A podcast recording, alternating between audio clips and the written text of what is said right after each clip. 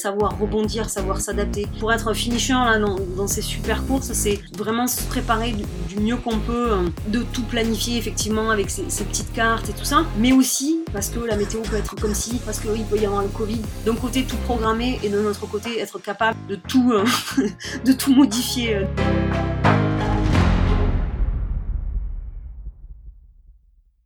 Ben écoute, salut Maria. Bonsoir. Bienvenue sur le podcast des frappés. Je suis très heureux de t'accueillir. Un grand, grand merci euh, encore une fois de prendre le temps euh, de, bah, de venir échanger avec nous, nous partager un petit peu ton parcours, euh, tes exploits sportifs, puisque bah, c'est entre autres de ça dont on va parler. Mais je te laisse peut-être commencer par, par te présenter avant d'en dire plus. Bah, bonsoir à tout le monde. Moi, effectivement, je suis très très ravie aussi d'être d'être avec toi ce soir sur le podcast. Ce, j'adore ce média je m'entraîne euh, vraiment avec euh, des podcasts dans les oreilles tout le temps. Donc, euh, je suis ravie de, de, de participer à, ce nouveau média. Donc, c'est chouette. Et puis, voilà. Donc, je suis professeur de PS, mais aussi ultra traileuse. Et voilà, je crois qu'on va discuter de cette spécificité. Et puis, de, j'ai fait pas mal de courses réputées entre guillemets un peu partout dans le monde et en France, bien sûr. Donc je crois qu'on va discuter hein, de ça. Absolument. Absolument. On, va en parler. Donc, euh, bah, écoute, peut-être qu'on peut commencer par le, commencement. Ce que tu me dis avec euh, beaucoup d'humilité que tu, fais, tu fais euh, de l'ultra, mais tu as, un palmarès assez conséquent qui démarre en 2009. Donc moi, je me posais la question est-ce que, euh, enfin, est-ce que tout a vraiment commencé en 2009 Et si c'est le cas, euh, comment est-ce que tu as découvert l'univers, l'univers de l'ultra? Oui, en fait, ça, ça a presque commencé en 2009. Euh, on va dire que ça a commencé en 2008. Euh, donc moi à la base je suis nageuse. Hein. Voilà, j'ai toujours fait de euh, du sport hein, depuis que je suis gamine. Alors pas haut niveau, mais j'ai toujours fait du sport. J'ai toujours fait de la compétition. je crois que j'aime ça. Je crois que j'aime la compétition. Enfin je sais pas, je crois c'est j'aime la compétition et aussi j'aime m'entraîner en fait. Et 2008 je sais pas, comme un peu tout le monde, je cours un, peu une fois tous les 15 jours en me disant non non ça va pas, voilà. Euh, je fais un 10 km, bon, euh, sur route, et puis euh, j'étais dans un groupe de nageurs, il y en a un qui me dit tiens tu veux pas venir à Font-Romeu? Je fais le trail blanc de Font-Romeu dans les Pyrénées-Orientales bon d'accord oui ok. Voilà tiens ça me plaît et puis tout de suite par contre je suis assez vite ça donc ça ça devait être en janvier. Et puis tout de suite en juin je suis je suis montée sur d'abord sur trail directement et très peu sur route et ensuite, j'ai tout de suite senti que j'aimais bien, euh, j'étais pas rapide et que j'avais, euh, je, je, je, savais durer entre guillemets. Donc ma deuxième course, mhm. c'est un 40 bornes d'entrée de jeu sur le sur le marathon des Burons. Et euh, voilà, et puis de rencontre avec des copines coureuses et on se dit mais comme ça, hein, pas sur le coin d'une table mais presque. Hein, et tiens pourquoi on ferait pas la diagonale des fous l'année prochaine? Donc c'était en 2008, 2009. On s'inscrit par équipe hein, et à l'époque, euh, il n'y avait pas besoin de points, il n'y avait pas besoin de hum, voilà. Maintenant, euh, maintenant il, faut un CV énorme pour pour pour mmh. l'ultra. À l'époque, hein, c'était quand même pas le début, hein, c'était pas le début, mais c'était il y a, il y a donc euh, plus de dix ans, et les organisateurs étaient moins, moins stricts et moins regardants, donc on a pu s'inscrire à la réunion, toutes les quatre, et puis euh, voilà, on a dit bon, on y va. Et euh, voilà, c'était vraiment. Euh, alors, je suis. Ça fait pas partie des principes de d'entraînement qui est, on va dire, de progressivité. Et ce que je prône aussi hein, sur. mais moi, je me le suis pas appliqué. C'est-à-dire que je suis passée de 50 bornes, j'avais fait 50 bornes au max à bah, 150 parce qu'à l'époque la diagonale c'était que entre guillemets 150 km avec 9000 de D+. Et je m'étais dit bon, je mets 10 heures pour faire 50 km, je vais faire 30 euh, heures plus des brouettes hein, pour faire 150 km. J'avais lu euh, beaucoup de bouquins euh, parce que je suis un peu intello aussi, donc j'avais lu des expériences, j'avais lu donc voilà, j'avais j'en avais qu'une expérience livresque et voilà, ça s'est fini dans la souffrance, mais ça s'est bien fini et c'est vrai que tout le monde me disait, enfin les copains, j'avais j'avais dit tiens je vais faire ça, c'était super parce que euh, c'était la première fois, donc euh, les gens m'envoyaient des textos, donc euh, je découvrais vraiment, je découvrais tout quoi. Et, et, après on me disait mais tu vas faire quoi? Et disais, je disais mais j'en sais rien, s'il faut à la fin je raccroche les baskets, je je savais pas du tout si ça allait me plaire ou pas. Et en fait quand tu arrives c'était dans la douleur, les 30 derniers kilomètres, vraiment dans la douleur. Et puis, euh, tu prends une douche, tu manges, tu dors. Et puis, le lendemain, tu dis, bon, allez, on fait quoi l'année prochaine, quoi. Voilà. Attends, mais c'est énorme ça. Je, je, ouais, je, savais pas. Enfin, j'ai vu sur ton les résultats de tes courses que tu avais fait la diagonale des fous en, 2009. Euh, mais attends, mais c'est hallucinant ça comme histoire. Donc, tu commences la première course, la deuxième course que tu fais, c'est un 40 bornes. Euh, tu t'inscris à la Diagonale des Fous en équipe et la plus longue course que tu as fait entre ton 40 bornes et la Diagonale des Fous, c'est un 50 km. On avait fait, on avait fait en, en, juin, euh, donc 2009, toutes les quatre les copines, on avait fait un, un, week-end de course qui, était dans les Aravis à l'époque, c'était un super, on avait un, un 40 euh, le samedi matin, un vin dans, dans la plaine euh, le samedi soir et on repartait pour un dimanche, hein, euh, pour un 50 bornes le dimanche matin et on s'était inscrite là-dessus.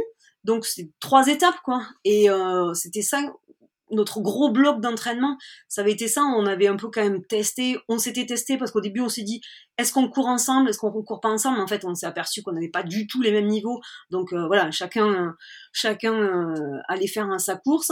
Moi, je me souviens, j'étais partie sur l'étape de nuit avec la petite petzel euh, de sécu, la, petite petelle de sécu, et je m'étais dit ah ben non, ça, ça va pas le faire de partir sur la diagonale avec ça. Voilà, ça, ça avait été quand même le week-end de test. Et puis, euh, et puis après, euh, voilà. Euh, et puis j'avais fait sur la diagonale, j'avais fait tout. On n'avait pas de, on avait juste une autre carte bleue parce qu'à l'époque il n'y avait pas de, de, de car qui te ramenait si t'abandonnais. Tout Donc on avait une carte bleue pour prendre un taxi si jamais. On était hébergé chez une amie, on avait un numéro de téléphone et on s'est dit ben voilà, on n'a pas d'assistant. Là-bas à la diagonale il y a trois bases de vie. Donc on avait rempli nos sacs avec euh, la nourriture, l'échange, les chaussures pour se changer. Enfin, moi j'avais fait tout euh, tout ce qu'on nous disait euh, en théorie, hein, parce que j'avais pas j'avais pas la pratique. Et puis et puis voilà. Et puis en serrant les dents un peu à la fin, c'est bien passé. Voilà. Wow. en m'entraînant quand même, même si, alors, quand je compare les, parce que déjà à l'époque j'avais mes petits cahiers et je notais. Alors évidemment c'est euh, au fur et à mesure des, années, j'ai augmenté en volume, j'ai augmenté en dénivelé, tout ça. Mais déjà, il y avait quand même une petite préparation, enfin pas une petite, mais j'avais déjà fait un plan d'entraînement sur 16 semaines déjà pour préparer ça. Alors c'était à moindre niveau par rapport à, à ce que j'ai pu faire après au niveau du kilométrage et du dénivelé, mais il y avait quand même déjà une démarche euh, euh d'entraînement, de construction, de, prépa de préparation. Euh, je mmh. pas aller comme ça euh, sans préparation quand même. Hein, c'est euh, voilà. Ouais, ouais, ouais. C'est pas. Euh, oui, c'est-à-dire que le, t'as as fait une montée assez rapide euh, en termes de, de distance, mais ça s'est quand même accompagné. Enfin, t'as as, préparé ça. Voilà, et puis tu, voilà, tu disais que tu étais quand même sportive avant, donc ça n'a pas été non plus un coup de tête un peu ouais, irréfléchi ou en tout cas potentiellement irresponsable. Non, non, c'était quand même, quand même organisé sans expérience, mais ça tu l'acquiers aussi. Mais euh, c'est comme quand on te demande un premier boulot, on te demande de l'expérience sur le premier boulot, tu peux pas en avoir puisque par les stages et tout ça. Donc euh, voilà, je, compare un petit peu ce, premier, euh, ce premier ultra. Euh, mais après, je conseille pas forcément ça aux gens avec, surtout aux étudiants que, que j'entraîne, ou les gens que je côtoie. Voilà, c'est pas forcément donné à, à, tout le monde de faire un, un, an, un an et demi de course à pied, un ultra. Je, je suis pas sûre que ça soit la, la bonne solution, hein. la bonne solution quand même. Bah, on va on va en parler justement et peut-être juste avant pour euh, euh, parce que je trouve que c'est assez impressionnant pour donner une idée de ta, ta progression. Donc tu disais Diagonale des Fous en 2009, le circuit à l'époque. Donc je pense que maintenant c'est devenu une course très populaire, donc tout le monde connaît. Mais c'est en gros tu, tu traverses plus ou moins la Réunion. Une diagonale, tu pars tu pars au sud-est et tu arrives au nord-ouest en gros en passant par euh, le superbe cirque de Mafat qui est euh, qui est superbe, qui est superbe, mais qui est très très technique. Euh, voilà. Après, le, maintenant, euh, je l'ai refait. J'ai eu la chance de, revenir deux fois de plus à la Réunion. Le, le, chemin, ils ont allongé un petit peu, mais la première partie est beaucoup plus roulante. Euh, les 50 premiers kilomètres actuellement sont vraiment, on court pas mal. Après, il y a toute la traversée de Mafat qui est, qui est toujours géniale. Et par contre, l'arrivée euh, actuellement est est, est compliqué, on va dire, parce qu'on est dans les ravines. Euh, c'est dur, c'est la c'est la fin et, et, et, en fait les difficultés elles, sont aussi à la fin, mais mais parce que les, les chemins sont, sont très étriqués, il y a, euh, voilà c'est moins joli, hein, c'est moins joli, mais bon ça reste, ça reste mmh. une super course.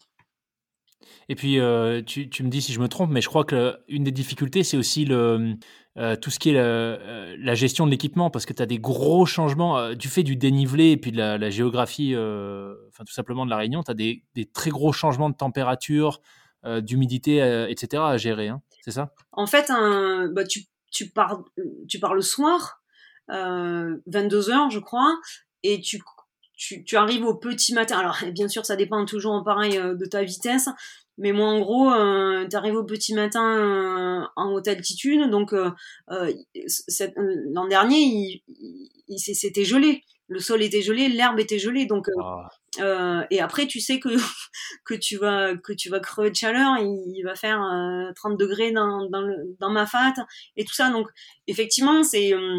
mais après, c'est c'est quand même comme un comme beaucoup de courses en, montagne quand même, on, descend dans la vallée, il fait très chaud, tu montes en altitude, tu peux hmm. prendre la neige sur un UTMB, euh, euh, j'ai pris la neige plein de fois, euh, fin août, tu prends la neige aussi. Bon, c'est des choses qu'on, effectivement, qu'on apprend. après, tu te dis, à ah, la Réunion, ouais, il fait beau, c'est une île. non, non, il peut, ça peut être, il peut faire frais. Les, les, nuits peuvent être, peuvent être super fraîches. Ouais. Ouais. Un petit peu comme en Corse, je, sais que tu as aussi fait le GR20 plusieurs fois. C'est vrai que c'est le piège. Euh, bon, là, c'est plus pour le, même pour de la randonnée, mais on pense que, tu vois, on part en Corse en plein été, ça va être super, euh, il va faire chaud, mais euh, sur le GR20, bah, tu as des névés, il y a des névés en plein mois d'août, euh, tu as des tempêtes de neige sur certains cols en plein mois de juillet, c'est pas, c'est pas rarissime. C'est la montagne. il faut, ouais, exactement. Il faut, être attentif à ça. C'est pas un milieu neutre la montagne. C'est c'est vrai que la montagne c'est peut-être un peu démocratisé aussi, ou en tout cas les trailers hein, euh, s'amusent en montagne. Hein. Je fais je fais partie de ça, mais peut-être sans euh, sans toujours avoir exactement les, les bonnes connaissances. Et, euh, et voilà, mais c'est jamais un milieu anodin. Alors on peut critiquer, c'est vrai que on est les champions du monde en France à, critiquer par exemple les listes de matériel obligatoire qui sont des fois euh, énormes, il te faut prendre un, pantalon Gore-Tex, un truc comme ci, un truc comme ça. Je suis la première à, des fois à des fois râler, mais mais des fois ça te sauve la vie quand même. Je suis d'accord avec toi, ouais. Fait que ça se démocratise, mais qu'il faut quand même rester, euh, ça reste un milieu hostile. Oui, parce qu'on a tendance à partir en, tu vois, on, a, on, a, on veut, on veut s'alléger au maximum, donc on part avec nos petits shorts, avec nos petits, euh, nos petites vestes hein, hyper light, mais euh, c'est sûr que tant que tant que ça va, euh, ça passe. Mais et puis, euh, t'as un coup de moins bien ou la météo se dégrade et t'as passé trop de temps, t'es pas rentré et, et ben la situation, les situations peuvent vite hein, se compliquer en fait. Ouais. Donc faut faire attention. Ouais, ben j'ai changé justement avec euh, avec quelqu'un que tu connais très bien, euh, avec euh, Vanessa Morales qui nous parlait de son expérience sur le Kilimanjaro. c'est exactement ça, tu vois, quand elle t'en parle, c'est genre l'effet domino, il y a absolument toutes les catastrophes possibles et imaginables qui se sont enchaînées à plus de 5000 mètres d'altitude. Donc, Enfin. Euh, mais oui, alors pour, pour continuer sur le, euh, le sujet du trail, donc c'était pour, pour donner une idée à celles et ceux qui, qui arrivent à voir à peu près ce que c'est euh, la Diagonale des Fous, qui est juste un monstre dans l'univers du trail. Donc tu commences ton premier en 2009. donc à l'époque, c'était encore 150 km, 9000 mètres de dénivelé positif. Tu termines en juste en dessous de 37 heures.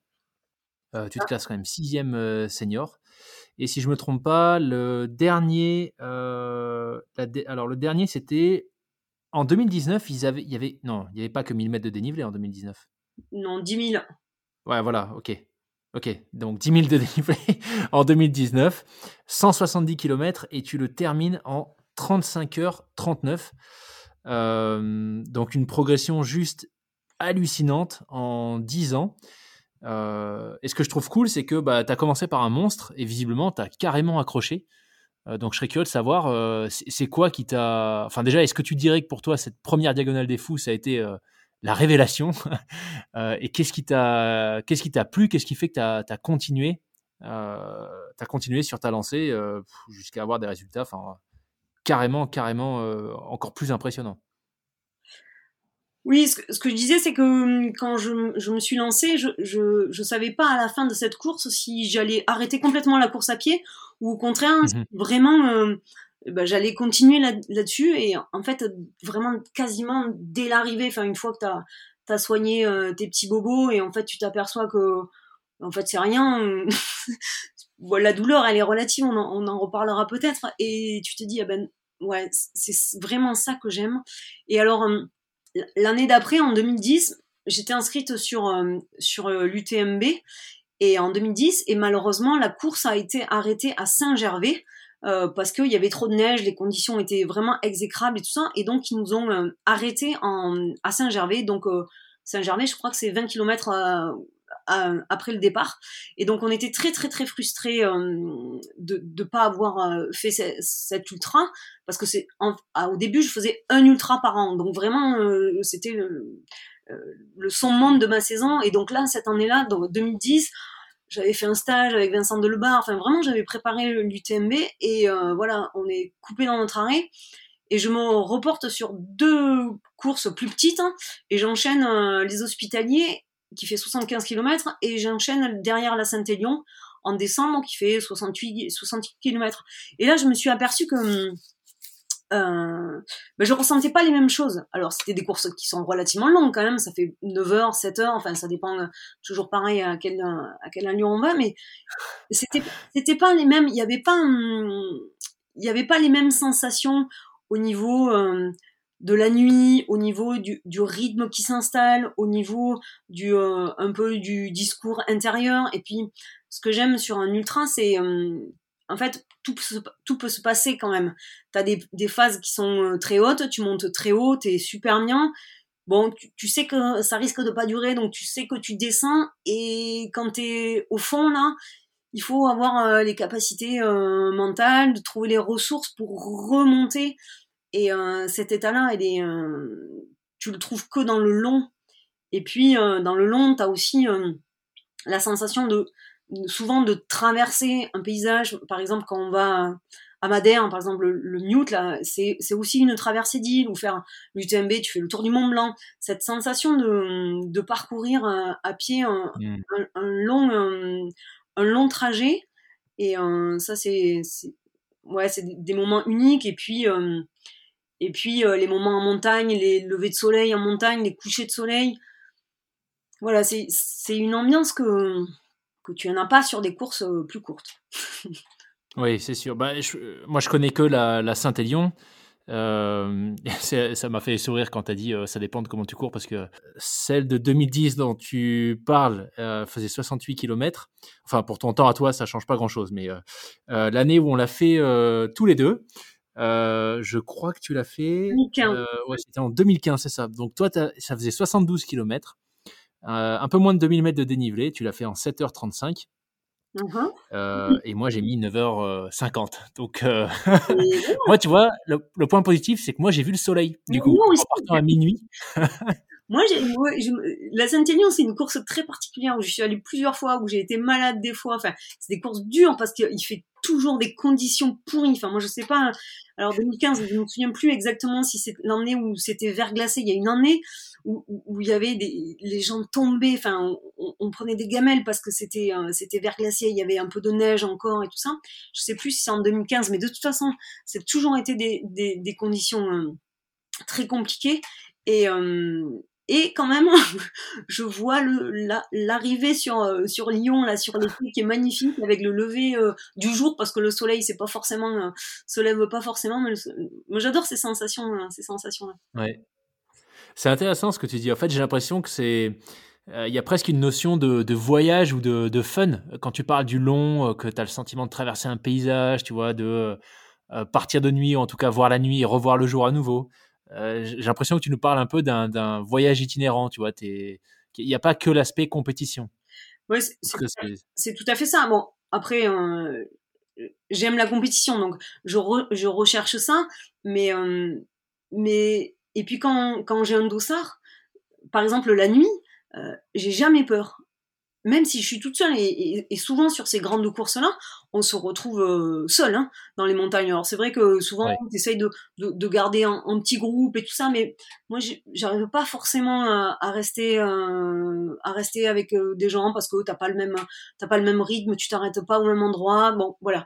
Et c'est vrai que je me retrouve seule et je n'ai, j'ai l'impression que quand je porte un dossard, je suis protégée. Alors que jamais, je suis quand même plutôt trouillard, jamais je me balade, je me balade en montagne. Enfin, je, fais jamais à l'entraînement ce que je fais en compétition. Ça, ça c'est clair que le port du dossard, tu as l'impression d'être, euh, ouais, d'avoir une, pas une carapace, mais il peut alors, il peut t'arriver un pépin physique, mais je me dis, je pense jamais à la mauvaise rencontre en, montagne. Je, vraiment, je, je j'ai pas peur j'ai pas peur la nuit quoi. Vraiment c'est un truc euh, euh ouais, j'ai pas peur euh, en compétition j'ai pas peur la nuit j'ai pas peur en montagne j'ai pas peur en forêt. Voilà j'ai l'impression d'être euh, d'être protégée par mon petit dossard et ça change rien mais mais ce qui est pas du tout le cas forcément par mmh à, à l'entraînement quoi. Voilà ah, c'est intéressant ça. Tu, parlais d'itinérance et effectivement, euh, j'aime aussi ce concept d'itinérance et c'est vrai qu'avec mon, groupe euh, mon groupe d'amis, euh, c'était des anciens étudiants qui sont devenus des amis, on s'entraîne, on a un petit groupe de voilà de sparring partner où on, a fait on a fait plein de choses et, et, chaque année, chaque été, on essaie de ouais de, de, faire quelque chose ensemble comme par exemple le GR20 on, monte un petit euh, un petit euh, un petit pas challenge mais voilà on l'a fait en cinq en cinq étapes. Euh, cet, cet, été on a fait par exemple la, la grande traversée du, du Mercantour qui fait 220 km pareil on l'a fait en, en, mhm. cinq étapes on prend euh, des petits des petits sacs à dos on n'a pas d'assistance on se prend, par contre on va de refuge en refuge mais on est euh, on limite on limite le poids on a un sac de 5 6 kilos par exemple et ça c'est ça on adore ça euh, pour préparer une compète mais mais pas que parce que cet été par exemple il y avait pas de compète quasiment pas de compétition et euh, se retrouver en montagne et, et, ça ça fait ben, depuis le début quasiment parce que pour préparer l'UTMB j'avais fait un stage j'avais fait un stage de, reconnaissance avec Vincent Delebar qui est un, des pionniers euh, du trail en France, et j'avais fait euh, l'UTMB en quatre jours. Et ça, depuis le début que je cours, dans ma préparation et dans mon plaisir, c'est aussi les deux, hein, préparation, plaisir, il y a toujours un, voilà, 4, 5 jours où on part, un gros sac. Alors, on n'est pas très efficace parce qu'on on, a quand même des sacs, on se fait pas aider en, en assistance extérieure. Et c'est génial parce que autant j'aime courir de nuit, mais quand tu cours de nuit, tu vois pas les paysages quand même. Tu as des sensations, mmh. tu vois des choses, mais, mais euh, tu vois pas les paysages. Et, des fois, sur des, sur des grosses courses, c'est dommage parce que effectivement, tu passes, euh, bah, tu passes 10 heures de nuit, quoi. Il y a, y a, plein de... La première année, justement, à, à La Réunion, euh, ma fat de nuit. J'ai passé tout ma fat de nuit et après j'ai vu des ah photos. Ouais. dit ah ouais c'est là où on est passé. Je suis passé là et, je râlais trop parce que parce que c'est magnifique. Euh, ceux qui connaissent ma fat, hein, c'est un coin, c'est un petit paradis sur terre. Et ah mince, j'avais rien vu de ma fat la première année. Et bon après je suis retournée mais tu peux nous en dire un peu plus justement sur, euh, sur ta préparation? Parce que c'est vrai quand on voit les, les monstres de course, enfin là tu vois j'ai la liste sous les yeux, euh, c'est 150, 160, 175 km, euh, 9000 de D+, euh, 7000 de D+, enfin c'est vraiment c'est 200 ah t'as fait le tort ah oui c'est vrai j'ai oublié même. T'as as fait le tort des géants deux fois. Donc euh, encore une fois hein, ça fait plusieurs fois qu'on en parle sur le podcast mais le tort des géants euh, c'est 330 km ouais. 25 000 mètres de dénivelé positif. Donc c'est juste enfin c'est un monstre absolu dans l'univers du trail. Euh, et donc justement dans ta préparation, donc là tu viens nous dire que tu fais les, parcours euh, avant, tu semblais dire plutôt aussi pour en profiter un peu plus, pour voir des choses que tu verrais pas forcément en course parce que bah, tout va plus vite et voilà, tu cours aussi de nuit. Euh, mais qu'est-ce, que tu cherches aussi à... C'est quoi les, autres objectifs de ta, dans ta préparation et comment est-ce que tu, est-ce que tu l'abordes? Si tu vois, y a un aspect physique, un aspect mental. Euh, est-ce que tu le fais en équipe Est-ce que tu le fais seul? Je serais curieux de savoir euh, comment tu t'organises. on va dire qu'il y a, il il deux pôles, mais effectivement, si, on repart sur, euh, le tort, mais même sur la majorité, hein, j'aime bien faire une reconnaissance du parcours. C'est bien sûr pas possible pour tout parce que j'ai pas le temps, j'ai pas les moyens d'aller, par exemple à Madère. Euh, je suis pas allée reconnaître le parcours en Madère, mais par exemple pour le tort justement, j'ai fait la reconnaissance du parcours intégral. Euh, la première année, j'ai mis neuf jours, neuf étapes. Euh, là, j'ai eu deux, deux copains qui, qui se sont relayés pour, pour faire, pour faire les, le parcours avec moi. Et en fait, cette reconnaissance, elle a elle a plein de buts. Elle a, bon, bien sûr, profiter des paysages, ça c'est mmh en montagne, tout ça, mais ça aussi, ça, ça fait un bloc d'entraînement, de toute façon, ça fait du travail très spécifique, donc je le situe, j'essaie de le situer, euh, je sais pas, 5-6 semaines avant, avant l'événement pour pouvoir récupérer, mais c'est vraiment, ça fait partie aussi intégrante de ma préparation, parce que enchaîner enchaîner euh, 4, 4 jours, 5 jours, 10 heures par jour. Alors on court pas pendant 10 heures par jour, on est bien d'accord, sur, sur un GR20 tu cours pas pendant 10 heures, mais euh, sur un UTMB il y a des parties où tu peux courir, mais, euh, tu habitues bah, tout ton organisme, que ce soit euh, tes tendons, tes, articulations, bien sûr tes muscles, vraiment au travail spécifique de la rando course, donc ça je trouve que c'est vraiment que c'est une clé de, de la réussite, vraiment ça, ça fait partie de mes un peu de mes incontournables quand je prépare un, gros objectif. J'aime vraiment faire un, gros bloc là de montagne là-dessus. Et puis ça prépare aussi au niveau euh, euh, diététique, c'est-à-dire que ben tu, pars sur, sur ta journée, euh, tu as 3-4 barres, on, mange pas à midi. Enfin, à midi, on, a un tout petit pain de mie avec un babybel et voilà. Et bon, après, on, se rattrape le soir. Mais c'est aussi euh, là-dessus. Et puis ensuite, il y a un, autre aspect qui est pour moi euh, fondamental, c'est aussi euh, prendre des notes. Et sur le tour, j'avais pris des notes, et sur l'UTMB aussi, de, sur les, les portions. Parce qu'en fait, ma course, hein, par exemple le tour 330 km, si tu te dis, je vais tout est portionné et même sur quelque chose qui est plus court, hein, euh, mais même on peut faire ça sur, sur une Saint-Élion, euh, tu fais étape par étape, et donc par exemple un tour, ah. euh, c'est de base de vie en base de vie, en gros c'est tous les 50 km. Et donc j'avais pris des, des j'avais pris des notes sur un petit cahier, voilà, tel col, il, il, on arrive à, à tu vois, à 3000, euh, on passe des cols à 3000 sur, sur le tour, euh, il fait tant de kilomètres, mais surtout combien de temps de montée tu estimes? Derrière, voilà, je, je, prends énormément de notes et ensuite je me fais des petits tableurs Excel à la maison où euh, je note tout ça et, je portionne et je mets un temps d'estimation. Je, je prévois ma course, en fait, je découpe ma course. Et donc la reconnaissance, elle sert aussi, à, elle sert aussi à ça. Wow, c'est super intéressant. Le, le, fait de dire, tu vois, prendre le gros objectif et le découper en sous-objectifs pour, pour pouvoir mieux gérer et mieux, mieux adapter l'effort, c'est hyper intéressant. Je pense que, tu vois, quand sur le tort, mais sur les autres aussi, mais sur le tort, je me suis dit, si je prends mon GPS, parce qu'à l'entraînement, j'ai tendance à regarder ma montre tous les kilomètres. Euh, je suis un peu ouais je, cours pas mal. Au, quotidien on va dire que je cours pas mal avec euh, avec mon GPS avec mon chrono. Euh, je suis pas une coureuse qui part euh, qui part sans rien. Je, je suis assez je suis pas branchée je suis pas connectée mais par contre j'aime bien partir avec avec avec ma petite montre. Et là je me suis dit sur le tort si tu regardes tous les kilomètres pendant 330, ça va pas, ça va pas être possible.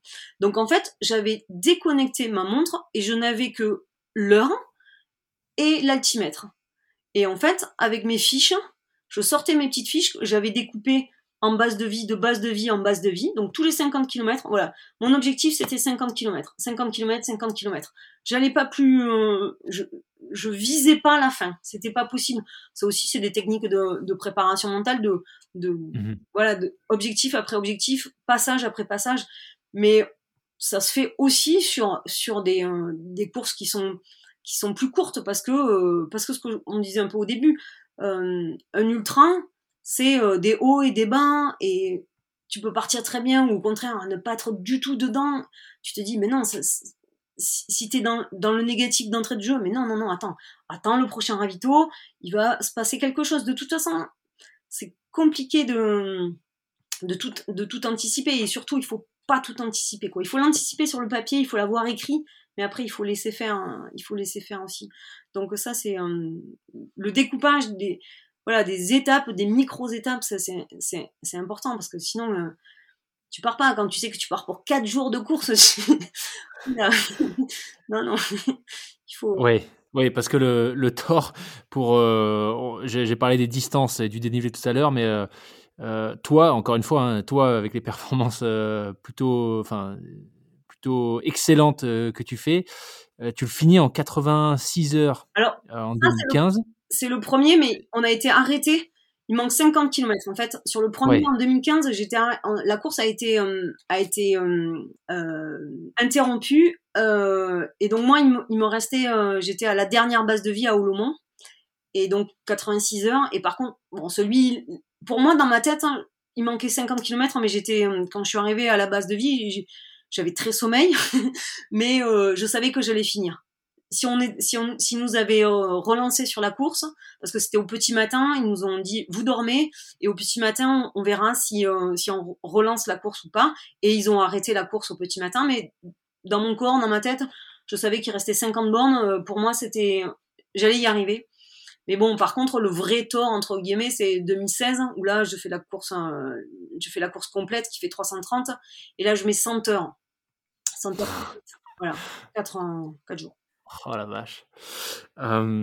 Est-ce que le découpage, tu le fais aussi Parce que tu disais tout à l'heure que euh, tu passes par des hauts, par des bas euh, dans les courses, que euh, voilà le forcément le challenge c'est d'arriver à se remobiliser. Moi, je me pose la question quand tu cours 100 enfin quand tu cours quand euh, quand tu es en épreuve 100 heures, euh, est-ce que tu te prépares aussi euh, à ce à quoi tu vas penser?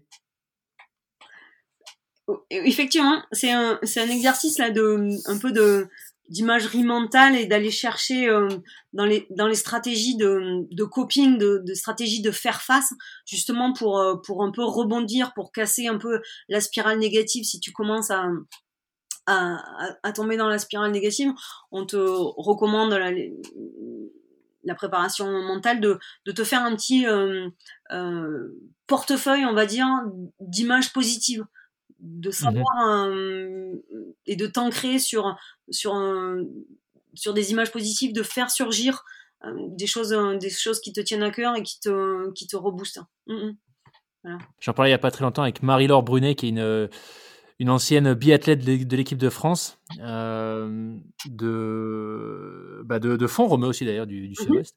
Et euh, elle parlait justement de comment, comment elle, elle avait mis en place euh, ce genre de stratégie d'ancrage. Pour elle, c'était c'était des ancrages verbaux. Donc, tu vois, quand elle arrivait sur le pas de tir, boum, un mot, et elle arrivait à, à se remobiliser. À se reconcentrer, oui.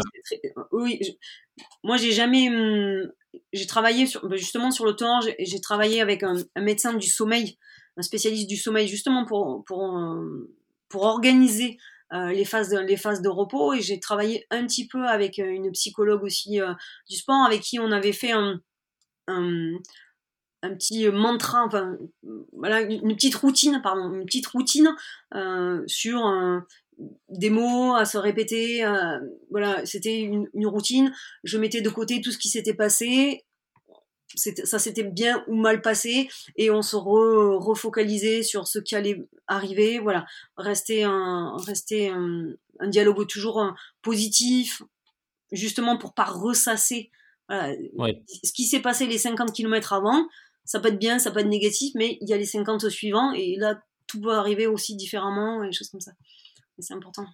Quand tu sais que tu te lances sur une course aussi longue tu, tu te fais euh, tu te fais pas une liste des sujets auxquels tu vas penser euh, pour euh, tu vois parce que j'imagine qu'au bout d'un moment tu tu penses pas que à ta course à ta respiration à ta foulée ou alors je sais pas ou si tu arrives à faire ça? Non non alors moi je, je, je suis assez féru de de restaurants de cuisine de pâtisserie Et, euh, et sur le temps, euh, j'imaginais des cartes de restaurants, donc restaurants virtuels que je pourrais ouvrir. voilà. Voilà. Ok, ah ouais. et alors, ça, ça, a donné, euh, ça a donné quelque chose de concret? Non. Non. Et, voilà, en senteur, ça, ça, aurait pu. Hein. La nourriture, la nourriture prend une place assez importante dans mes dans mes préoccupations, on va dire, et, et dans mes passions, parce que c'est pas que, enfin, préoccupation, c'est un peu négatif, mais dans mes dans mes passions, et, et c'est vrai, c'est c'est quelque chose à laquelle je, je pense pas mal sur l'organisation. Euh, euh, tiens, je pourrais faire ça. Tiens, euh, ah oui, j'ai vu cette recette. voilà, ça, m'occupe, ça m'occupe pas, mal. Et sur le tour, hein, sur le tour, j'avais fait des, vraiment, j'étais, j'avais poussé loin les concepts de, les concepts de, de, de, cartes de restaurants fictives.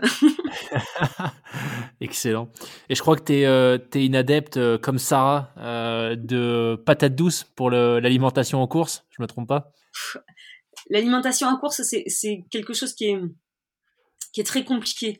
Euh, ça fait partie, euh, ça fait partie des, des, compétences à avoir en, ultra. C'est tout bête, hein, mais euh, il y, a, y, a, un nombre incalculable d'abandons sur problèmes gastriques, que ce soit mhm. gastrique haut ou bas, et des gens qui, qui n'arrivent pas à s'alimenter et donc euh, donc qui abandonne c'est vraiment euh, c'est vraiment une compétence une, une compétence euh, super importante quoi. Tu peux avoir une super VMA mais si tu n'arrives pas à, t'alimenter au bout de 10 heures de toute façon tu vas ça va être compliqué.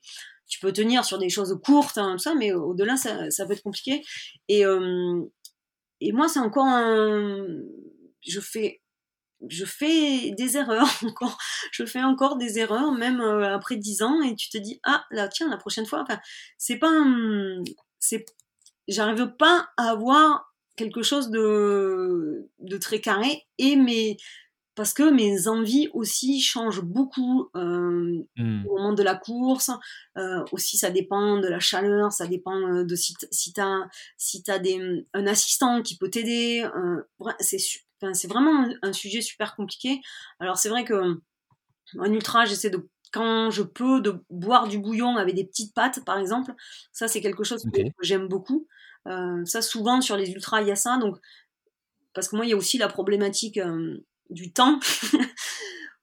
pour moi, manger, c'est perdre du temps. Donc, euh, il faut trouver le bon rapport entre se poser. C'est quelque chose que j'ai vraiment du mal à faire, alors que c'est une fausse perte de temps. Hein, parce qu'après, si j'arrive pas à m'alimenter, après, si je prends une hypoglycémie derrière, j'aurais pas pas gagné du temps. Mais euh, avec l'âge de, de et l'expérience de me poser un peu plus mais c'est compliqué donc bouillon pâte effectivement la patate douce c'est super il y en a vraiment pas beaucoup. Euh, il y en a à Madère, il y en a à la Réunion, par exemple. C'est quelque chose que les assistants peuvent euh, peuvent nous amener. Euh, donc ça c'est c'est super et en Italie en Italie le, le Thor c'est dans le Val d'Ost et le Val d'Ost la vallée d'Ost c'est la polenta leur spécialité c'est la polenta et là c'était c'était super parce que sur le tort, je me suis dit si tu dors pas, si tu manges pas, c'est pas possible, tu vas jamais arriver au bout. Donc là, je me suis vraiment mais forcée à me poser. J'arrivais à, manger, à, manger euh, de la polenta, des pâtes. Hein, voilà, c'était euh, c'était important. Mais ouais, c'est une donnée qu'il faut vraiment prendre en compte. Euh, qu'il faut vraiment prendre en compte à l'entraînement. Mais à l'entraînement, en fait, on dit tester tout en entraînement, c'est vrai dans les conseils, on te dit il faut que tu testes toutes les barres, il faut que tu testes tous tes gels, toutes tes, boissons à l'entraînement. C'est pas faux. Mais à mon sens, à l'entraînement, beaucoup de choses passent. À l'entraînement, je suis capable de manger, euh, en tout cas personnellement, je, suis capable de manger du pain de mie, je suis capable de, manger des choses que je ne peux absolument pas avaler en course. C'est ah oui. Ah ouais ouais ça c'est très euh, c'est très problématique, euh, très problématique pour moi. Donc, tu, tu, crois que c'est quoi la, différence? C'est une question de pression ou de d'état d'esprit au moment de la course? Ouais, je sais pas. Je pense qu'aussi, on peut pas reproduire le, l'état de ton estomac au bout de 10 heures de course à l'entraînement. C'est pas, vrai, pas possible, quoi donc il y a ça, il y a mécaniquement euh, un estomac qui est qui est en manque euh, d'irrigation sanguine parce que tout ton sang il va dans tes cuisses et pas et pas sur euh, sur toutes les parois les parois intestinales. Donc il y a ça aussi, tu peux pas reproduire à l'entraînement ton état de compétition. Et puis oui, il y, a cette question aussi un peu pas de stress, mais de, d'énervement, de, de speed, de j'ai envie d'aller vite, hein, j'ai envie de Mm. voilà, j'ai, j'ai, il faut pas trop, il faut pas trop que je m'arrête et tout ça. Donc si tu t'arrêtes pas, forcément pour avaler des choses solides, c'est compliqué quoi. Ouais. Waouh. Ouais, effectivement, c'est vrai que sur des distances comme ça, le, le facteur euh, alimentation, euh, enfin quand tu ouais, sur 100 heures, c'est juste impossible. Enfin d'ailleurs, oui, dans l'alimentation, tu inclus l'hydratation. Donc comment comment tu fais euh, comment tu fais pour gérer ça euh, sur la durée? Parce que sur un, un si c'est tous les 50 km, t'as as combien d'eau avec toi quand tu cours? En fait, quand sur, sur une course où j'ai un, assistant ou une assistante, je pars avec un, un litre de boisson énergétique que je me fais maison, un petit jus de citron, un peu de, de, de Ok. sirop d'agave, un peu d'acérola, un peu de, de, par exemple, du sel sur des, sur des grosses courses. Et ça, à- quand je croise mon assistant, on change les poches à eau, je repars avec cette boisson-là. Ça, c'est c'est l'idéal. Et après, euh, après, on a des flasques. Maintenant, c'est pratique. On a des flasques et les flasques, c'est facile à remplir au ravitaillement. Hop, tu prends de l'eau, euh, des fois du coca. Par exemple, sur les, sur les, les- mes deux derniers, euh, mes deux derniers euh, diagonales des fous, j'avais pas d'assistant. J'étais toute seule, euh, donc pas de boisson énergétique parce que c'est trop compliqué hein, à, à faire, à faire le plein, tout ça. Euh, eh bien, coca, coca, coca coupé, voilà. C'est un classique en ultra. euh, et puis, bah voilà, ça, ça, ça passe bien. C'est, je, j'en bois je- quasiment jamais. Je dis pas jamais parce que c'est pas vrai. genre, je suis pas, euh, je, je suis pas contre le coca de temps en temps, mais en course, hein, en course, hein, voilà. Donc euh, poche à eau si je peux, et sinon euh, flasque, hein, voilà. et un peu chameau. je suis pas un peu un peu chameau quand même. Quand tu fais les, quand je fais les totos sur les courses, hein, un peu chameau. Mais bon, Hmm. le poids, c'est, il y a aussi le poids, l'eau, il faut la porter. Alors c'est Eh oui, c'est sûr. totalement idiot. C'est, comme, c'est comme l'alimentation. C'est un rapport en course, c'est le rapport entre bénéfice-risque qu'on retrouve partout et qu'on retrouve dans l'alimentation, qu'on retrouve dans l'hydratation, qu'on retrouve dans le matériel, qu'on retrouve, voilà. Bénéfice-risque sur un, sur une course. Hmm. Euh, ça m'a euh, une fois euh, porté préjudice euh, euh, sur la West. J'avais eu un dossard sur la Western States en, en Californie et c'était génial. Et puis j'ai été prétentieuse et présomptueuse en me disant ben non ça va il fait pas chaud il fait 35 je suis en Californie euh, il y a des ravitaux tous les 10 km ça va quoi. Ça va oui oui ça va. Au bout de 90 km ça allait plus quoi. Il a fallu que je mette le clignotant et je m'en mords hein, les doigts 5 ans après parce que parce que j'ai plus de dossard pour aller aux États-Unis j'ai pas eu la, la chance d'être retiré au sort sur ces courses là et donc euh, et là, je me suis dit, ah oui, quand même, l'hydratation, ça sert. Mais j'ai pas eu, j'ai pas eu malheureusement, j'ai pas eu la deuxième chance de, de, voilà, de, de mieux gérer ça, quoi. Parce que c'était la première Mm. fois où j'étais, où j'étais confrontée à, à, à ce problème de, de l'hydratation, parce qu'après, dans toutes les autres courses, j'ai jamais été trop confrontée à un problème d'hydratation. quoi. Alors justement, c'est super intéressant parce que euh, bah, en, en 11 ans euh, maintenant, euh, tu as fait, euh, bah, fait je ne suis pas un expert de l'univers du trail, mais toutes les énormes courses que, que je connais, tu les as faites et plusieurs fois. Donc tu as engrangé un paquet d'expériences. Je serais curieux de savoir justement par rapport à ces questions de préparation, que ce soit physique, mais aussi physique, euh, alimentation, etc. Mais aussi euh, ta gestion mentale, où tu nous expliquais que as maintenant, en tout cas récemment, tu as été accompagné. En quoi est-ce que euh, la, Maria d'aujourd'hui, euh, en, quoi est-ce que tu es différente quand tu abordes une course euh, de la Maria qui s'est lancée sur euh, la Diagonale des Faux en 2009, euh, après avoir couru 50 km au plus?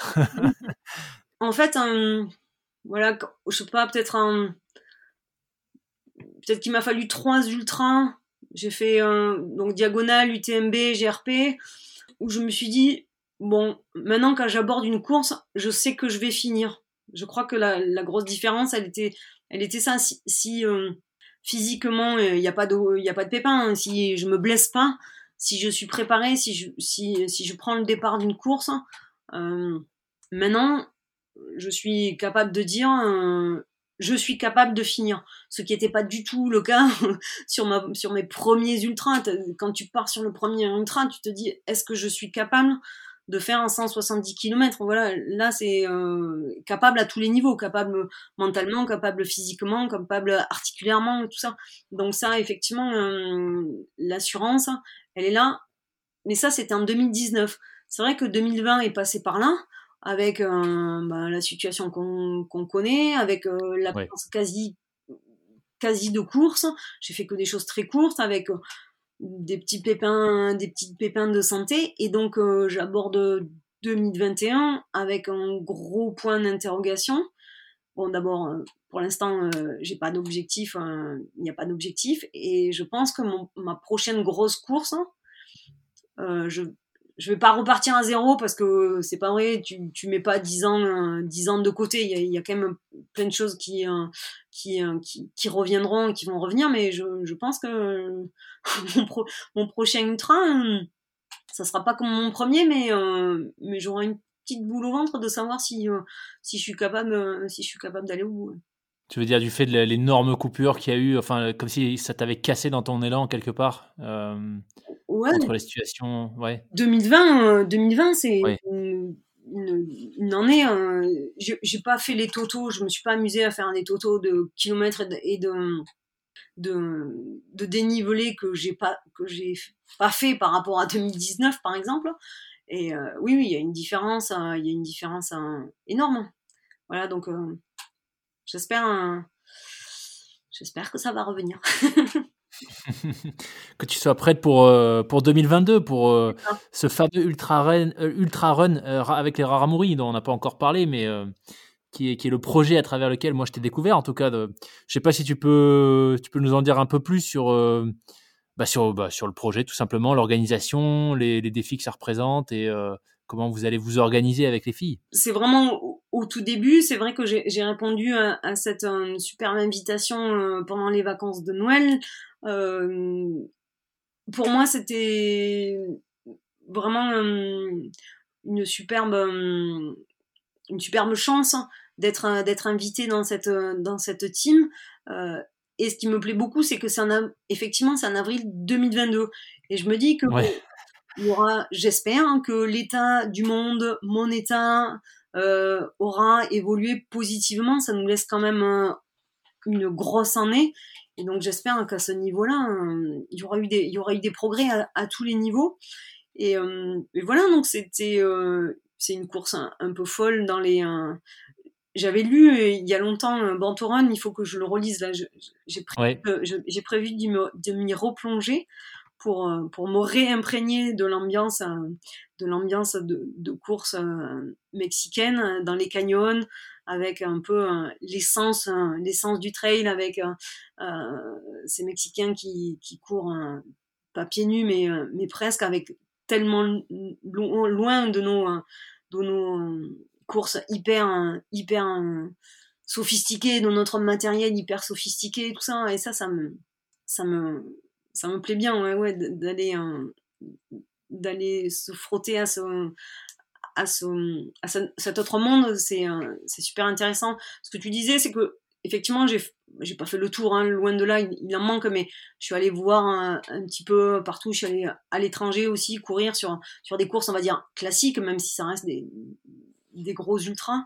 Et c'est vrai que maintenant, j'ai aussi envie de un peu plus d'aventure entre guillemets. Mmh. Euh, l'an dernier, j'avais j'avais prévu de partir en courir au Pérou, voilà sur sur des courses un peu plus atypiques, d'aller faire un, la Bogram en, en Angleterre, d'aller courir la Glencoe en Écosse, voilà sur sur des parcours un peu plus euh, un peu plus routes entre guillemets. Euh, loin loin des grosses organisations et là ça, ça ce projet ce projet au Mexique où on va être une équipe de Mexicains, deux équipes de francophones, à essayer de se mesurer avec euh, tous les euh, j'aime pas trop l'opposition entre les, les deux quoi mais de se mesurer voir si si des athlètes de très haut niveau surtout chez les garçons euh, peuvent se comparer avec des, euh, les Mexicains qui connaissent par cœur ces chemins, qui connaissent par cœur hein, ces différences. Là aussi, je pense qu'au niveau différence de température, ça va être, ça va être euh, assez important et au niveau de la, de la préparation aussi, parce que c'est en avril. Donc chez nous, chez nous, avoir chaud en avril, euh, c'est pas la bonne saison. On peut être monté en altitude parce qu'on peut aller faire, on peut aller voir de l'altitude. Ça c'est pas trop, c'est pas trop important, mais mais euh, l'acclimatation au niveau euh, au niveau de la température, de la chaleur. Euh, honnêtement, je m'y projette pas encore du tout parce que c'est trop loin, parce que vraiment j'arrive, j'ai du mal, j'ai du mal à, j'ai dit oui à ce projet parce que justement c'était c'était rebondir sur quelque chose, mais rebondir à dans 14 mois. et donc, euh, oui. ok. Bon, écoute, bah, on suivra en tout cas, je mettrai les liens en description de l'épisode, mais on suivra. Euh, enfin, je donnerai la possibilité aux, personnes qui nous écoutent d'aller suivre, euh, suivre le projet. Je crois que pour le moment, il n'y a qu'une page Facebook, mais j'imagine que voilà, il y aura du contenu publié au fur et à mesure que la date du départ se rapproche. Oui, pour l'instant, sur, sur la page, vous pouvez retrouver tous les, les portraits de, tous les, de tous les aventuriers. En fait, il y a une, une équipe élite avec Julien Chaurier, par exemple, enfin vraiment des, des très gros coureurs, et une équipe euh, plus typée aventurier, euh, mais avec des gens qui font des, des trucs de fou, des trucs extrêmes aussi, euh, dans tout, pas forcément qu'en trail, quoi. Ouais. Oui, bah d'ailleurs, il y a Caroline Côté qui, était, qui est passée sur le podcast, ah, photographe, cinéaste, réalisatrice d'aventure québécoise. Euh, qui était juste génial. Donc, euh, je, bah, je mettrai aussi, ce sera l'occasion de remettre le lien pour euh, cet épisode. Mm, mm. Excellent.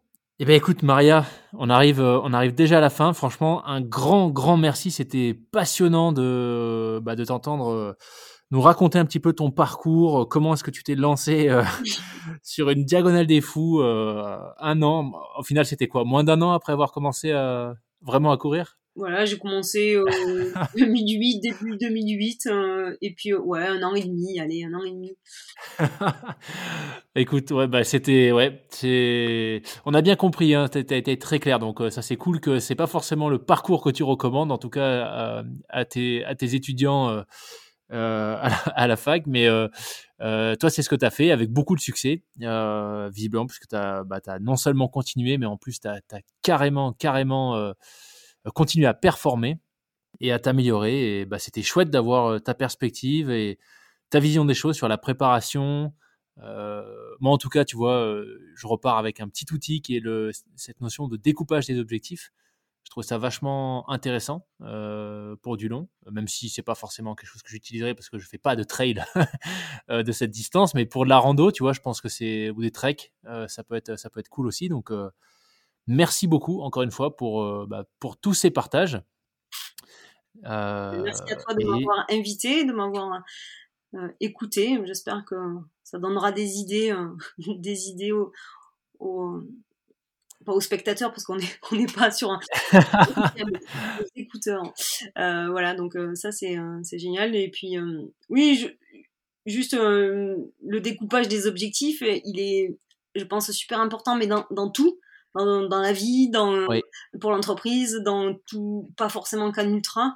Et euh, la deuxième, la deuxième compétence que je trouve qu'il faut, qui a été prouvée aussi euh, euh, par des par des études, c'est aussi savoir rebondir, savoir s'adapter. Il faut pour pour être finisher là dans, dans ces super courses, c'est ne pas y aller comme ça pour voir parce que souvent ça marche pas. Donc vraiment se vraiment se préparer du, du mieux qu'on peut euh, de tout planifier effectivement avec ces, petites cartes et tout ça, mais aussi derrière avoir cette capacité à rebondir, à s'adapter parce que la météo peut être comme si, parce qu'il peut y avoir le Covid, parce que euh, je peux m'être un peu blessé, parce que là j'ai sommeil et donc il a fallu que je... Voilà, donc tout ça, mais dans la vie, c'est un, principe aussi qui, euh, qui je crois, peut, vraiment peut, peut s'appliquer à beaucoup de situations dans la vie. D'un côté, tout programmer et de notre côté, être capable de tout, euh, de tout modifier, euh, de tout modifier. Ouais. Super intéressant. Ça me fait penser à une citation euh, de, bah, de Einstein, en fait. C'est pas pour faire le malin, mais qui me, qu'on m'a, qu'on m'a partagé récemment et qui dit que le succès, enfin, Einstein disait, le succès arrive toujours lorsqu'une opportunité rencontre la préparation. Je trouve intéressant ah, ce que tu viens de partager. Ça rejoint bien cette idée-là, ouais. Mmh, mmh. Super. Eh ben écoute, encore un très très grand euh, merci Maria. Euh, je mettrai euh, je mettrai les liens pour les gens qui veulent te suivre. c'est quoi le, le, plus adapté? C'est ta page Facebook? J'ai une page Facebook et j'ai un compte Instagram. Voilà. Ok. Ça marche. Bah, je, je une- suis pas une férue des, des réseaux sociaux, mais un, un minimum, un minimum. Super. Bah écoute, je mettrai tout ça en description. Euh, encore une fois, un grand, grand merci. Euh, merci pour ton temps. Merci de nous avoir fait voyager dans l'univers de l'ultra long. Euh, et et, j'en suis sûr d'avoir inspiré plein de gens à se lancer, pas forcément que sur l'ultra, mais en tout cas, appliquer ces, ces quelques exercices, ces notions et ces concepts que tu as, bien voulu partager avec nous. Avec plaisir. Un grand plaisir à tous. Merci, Maria. Merci.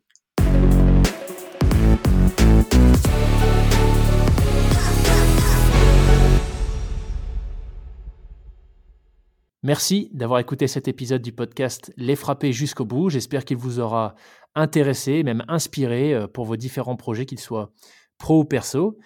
Je vous invite à nous faire parvenir vos commentaires, vos feedbacks, euh, vos suggestions d'invités également, directement par email à contact@lesfrapper.com. Et enfin, si vous souhaitez euh, nous soutenir dans cette aventure, n'hésitez pas à nous laisser une note sur les différentes plateformes d'écoute que vous utilisez, ainsi qu'un commentaire. Et je vous dis à la semaine prochaine pour un nouvel épisode. Ciao